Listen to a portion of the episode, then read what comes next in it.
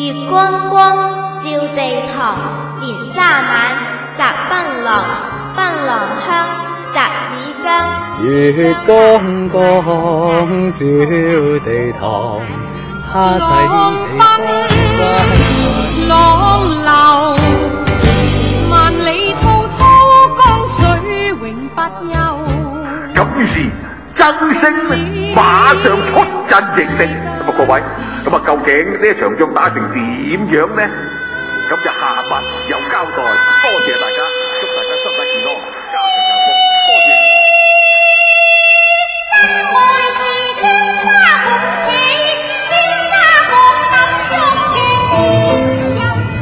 下一站中山八，好。广州出生的王鑫一直不明白，本地童谣《月光光》里那个葡萄究竟指的是什么？都是爸爸妈妈唱，爷爷奶奶唱，呃，但是你听的时候呢，有的时候你听了就听了，学了就学了，根本不知道他说的那样东西是什么。许多年后，王鑫编辑一本有关童谣的书，才知道了答案。苦达就是苦瓜的意思，才知道哦，原来当时唱的这个词是这个意思。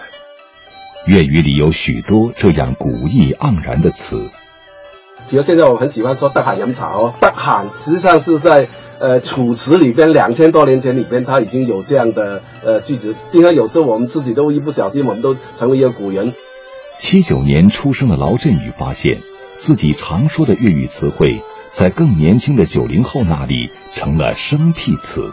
他们会说青蛙了，不说呃田鸡了，或者是说这个风筝，他们会说集邮，甚至他有些东西他忘记了原先用粤语是怎么去表达的，比如说可能啊、他直接就直接说坑爹了，嗯他都不会说啊文本。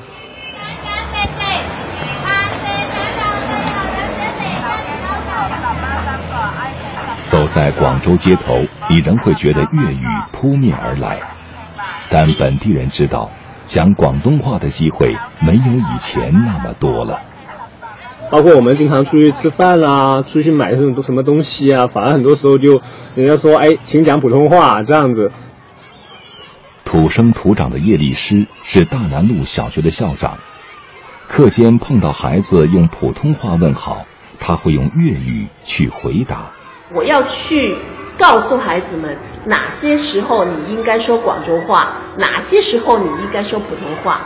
其实我很自觉的，我就用广州话跟他们去说，就是因为有这么一个氛围。凉风。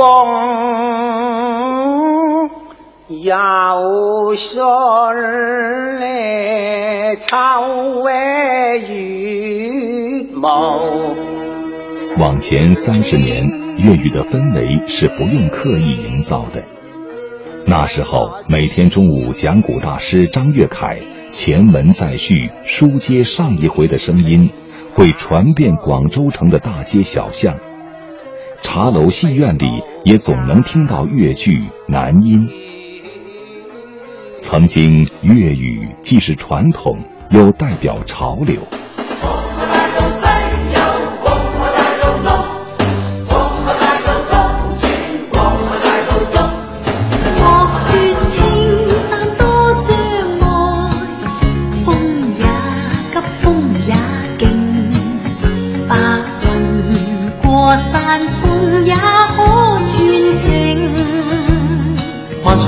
快要走過，終於走到明明晴天，星星欢呼躍起。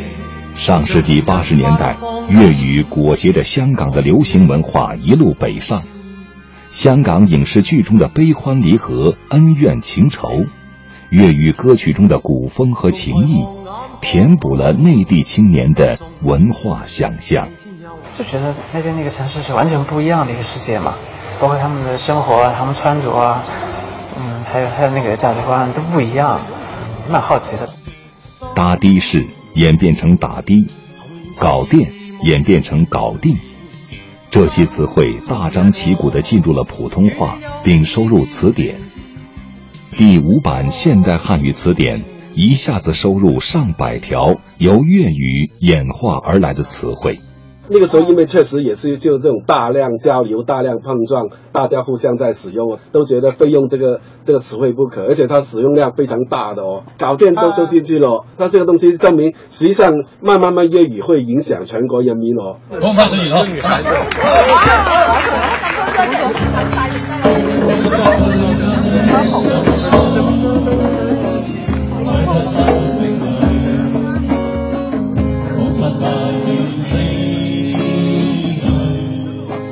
粤语北上的同时，南下大军也涌向刚刚开放的经济特区，珠三角迎来了史上最大规模的人口迁徙。有两千多年历史、完美保留了中古汉语特征的粤语，可以作为古汉语研究活标本的粤语，在最近二十几年时间里遭受到了前所未有的冲击。人们发现。虽然有不少人学粤语，可是说粤语的人却渐渐少了。并不是大家都不说广东话了，而是说广东话的人的比例少了。比如说，我们十个人坐在一起，有一个不会粤语，大家都会讲普通话。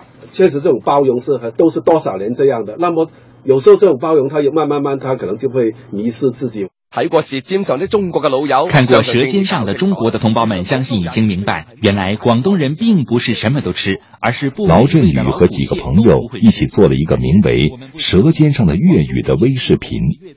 他说，这既是传播粤语，也是为自己解惑。我母语的一个历史是什么样子？我跟其他中国的其他的语言啊，包括普通话好、吴语好、客家话好，它之间的大家的关系是什么样子？那其实我们是希望就做一个这样的一个微视频，去告诉大家，所有的母语都是值得受尊重的。问我欢呼声有几多？问我悲哭声有几多？王鑫编辑的《广府童谣》出版的时候，他女儿正好在美国出生。王鑫把这本书看作是送给女儿的礼物，他也要像父辈那样教女儿唱童谣，当然是用粤语。我